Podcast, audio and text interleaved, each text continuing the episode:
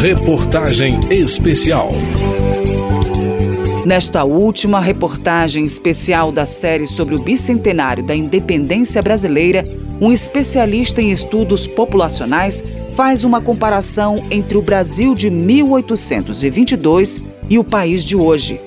Acompanhe na reportagem de Eduardo Tramarim.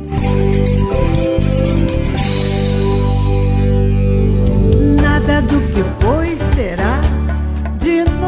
jeito que já foi um dia. Tudo passa, tudo sempre passará. O Brasil hoje é completamente diferente de 200 anos atrás. As pessoas no Brasil vivem atualmente três vezes mais do que na época da independência. E o tempo de vida é uma coisa muito importante, porque se as pessoas morrem muito cedo, elas contribuem menos para a sociedade.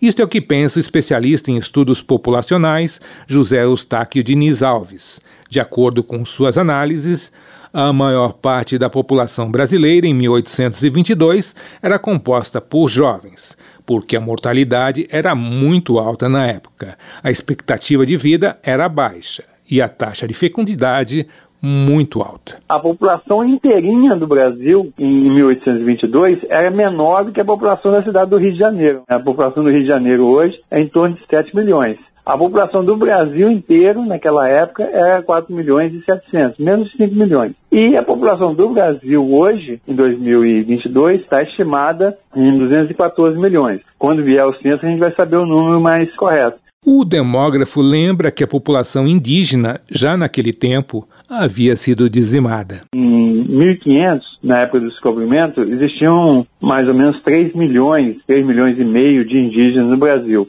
A população do Brasil, ela voltou para o nível de 3 milhões em 1800. Só que os indígenas caíram para cerca de 300 mil indígenas só com a vinda da família real, com a migração que houve, com o crescimento que houve, ela passou para quase 5 milhões em 1822. Segundo especialista, autor do livro Demografia e Economia nos 200 anos da independência, para o século XXI, eram muito poucos os idosos na população situação que prevaleceu por todo o século XIX. Tem hoje um aumento muito grande da população idosa no conjunto da população brasileira. Isso que a gente chama de envelhecimento populacional. E agora, no século XXI, você vai ter cada vez mais um peso maior da população idosa. Em torno de 15% da população tem mais de 60 anos. José Eustáquio aponta também para números da educação brasileira e sua evolução em 200 anos. A outra diferença fantástica que houve nesse período é a questão da educação. Não existem dados assim muito precisos, mas vamos dizer, pelo menos 95% eram analfabetos na época da independência. E o que, que acontece em 2022?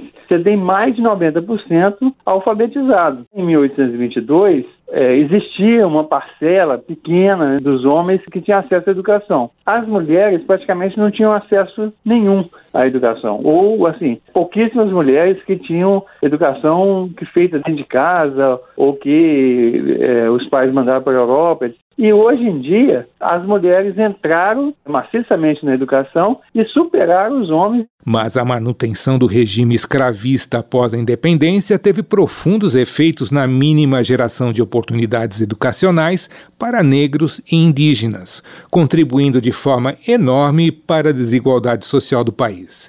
Por muitas décadas, a educação brasileira acabou sendo um direito para poucos. Em 1900, estimativas apontam que apenas 10% das crianças brasileiras frequentavam a escola. Em 1970, quase 30% da população brasileira era analfabeta, o que impediu o voto desses cidadãos naquela época. Já em termos de ideais políticos, o Brasil de 1822 era dos países mais prósperos. É o que avalia Rafael Nogueira, secretário nacional de Economia Criativa e Diversidade Cultural do governo federal. A gente tem que olhar para o início do século XIX com os limites do início do século XIX. E este era um dos países mais avançados em termos de constituição, de legislação. É que o Brasil real tinha severos problemas. Os objetivos registrados lá atrás, por exemplo, por um José Bonifácio, era de fim da escravidão, integração dos indígenas, de melhor uso da terra. Ao mesmo tempo, ele tinha grande expectativa cultural, uma grande expectativa educacional, com abertura de universidades. Esses sonhos estavam presentes na independência do Brasil. Sobre o governo, à época da independência, o deputado Luiz Felipe de Orleans e Bragança, do PL de São Paulo, e herdeiro da família real, destaca que a corte portuguesa, quando instalada no Brasil, trouxe com ela a experiência administrativa e um alto grau de institucionalização ao país.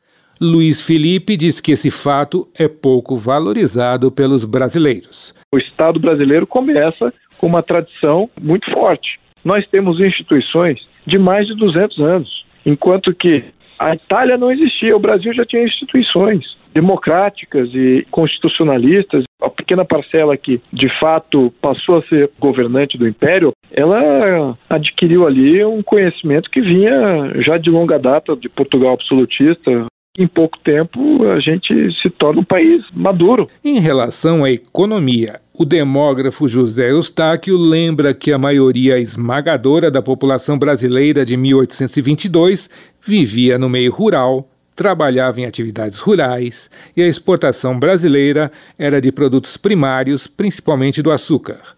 De acordo com os cálculos do especialista, em 1822, o Brasil representava apenas 0,4% do PIB mundial e chegou, em 1980, representando 4%.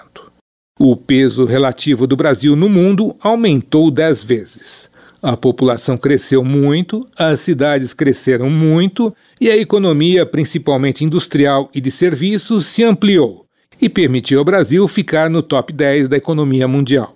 O demógrafo afirma que, na média das décadas, o Brasil crescia mais que o mundo, mas que a partir de 1981 essa tendência mudou. Durante boa parte desses 200 anos, o Brasil crescia mais do que a média mundial. Por isso a gente fala que é um país emergente. Agora, de 1981 para cá, o Brasil tem crescido menos do que a média mundial e menos do que a média dos chamados países emergentes. O Brasil representava de tudo que se produz no mundo, né, do PIB mundial, o Brasil contribuía com 4% em 1980 e hoje está em torno de 2,5%. O Brasil cresceu, só que como o mundo cresceu mais do que o Brasil, o tamanho do Brasil no mundo ele diminuiu. Isso é uma questão muito importante para ser discutida agora no bicentenário da independência. José Eustáquio lembra ainda que também a renda per capita dos brasileiros está andando para trás há 12 anos. Na Rádio Câmara de Brasília, Eduardo Tramarim.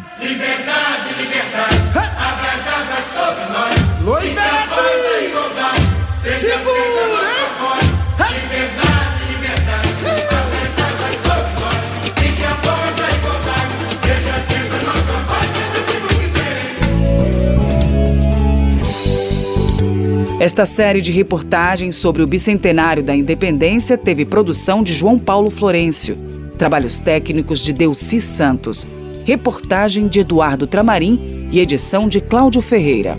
Para ouvir as reportagens desta série especial e outros programas da Rádio Câmara, acesse www.câmara.leg.br/rádio.